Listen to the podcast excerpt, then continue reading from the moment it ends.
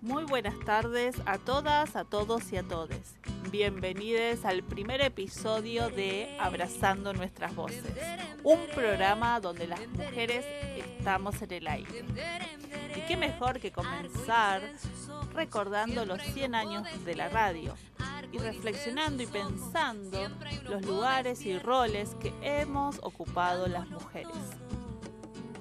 Nos acompaña con su música Nailé una cantautora de la provincia de San Luis, una artista que recorre los rincones de Latinoamérica y su folclore. En este caso, un temazo. Sacando afuera.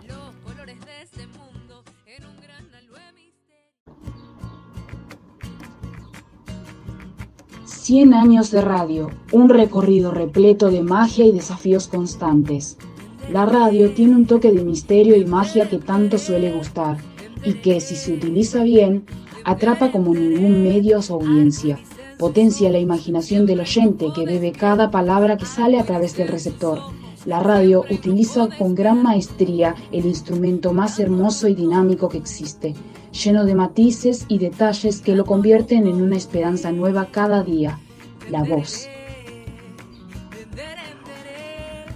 En estos 100 años, la radio superó, incorporó y se fortaleció con distintos avances tecnológicos. Se alió con la prensa gráfica en sus inicios.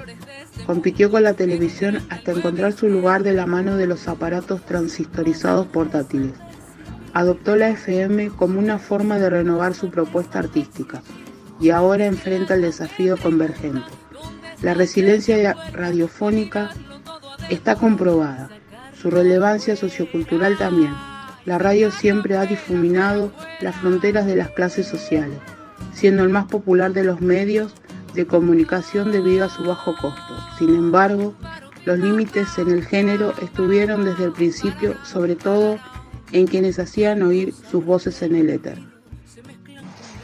En un contexto sonoro en el que los varones han predominado mucho tiempo, las mujeres tuvieron que sortear diversos obstáculos hasta hacerse espacio Incluso la primera vez que se transmitió por ondas, allá por 1920, fueron cuatro varones, los locos de la azotea, los locos de la azotea.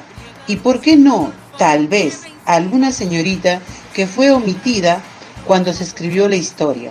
Generaron la chispa que encendió un fuego imposible de apagar. Cien años después, la radio continúa vigente como un faro social, cultural e informativo. Tal vez en algunos lugares hoy siga siendo minoritaria la presencia de ellas en la radio. Así y todo, aportan una mirada distinta y han contribuido a moldear el centenario de la historia de la radio.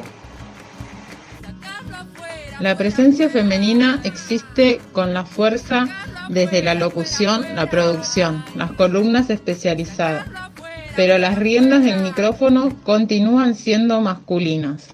Todavía existe ese rol estereotipado de los temas que tiene que tratar una mujer al aire, que son los cementos blandos.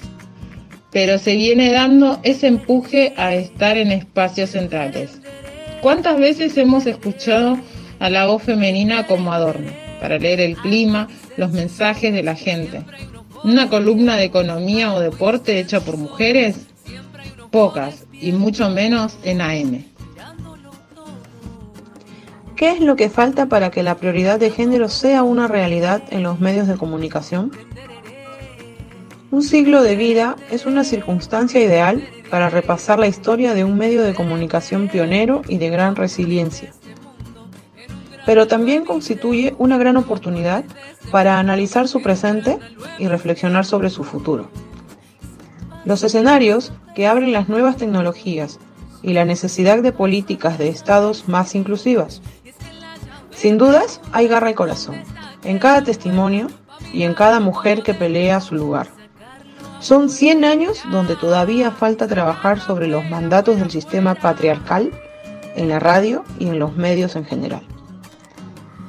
Tal vez ahora las diferencias sean más sutiles, pero también la huella de las mujeres es cada vez más profunda.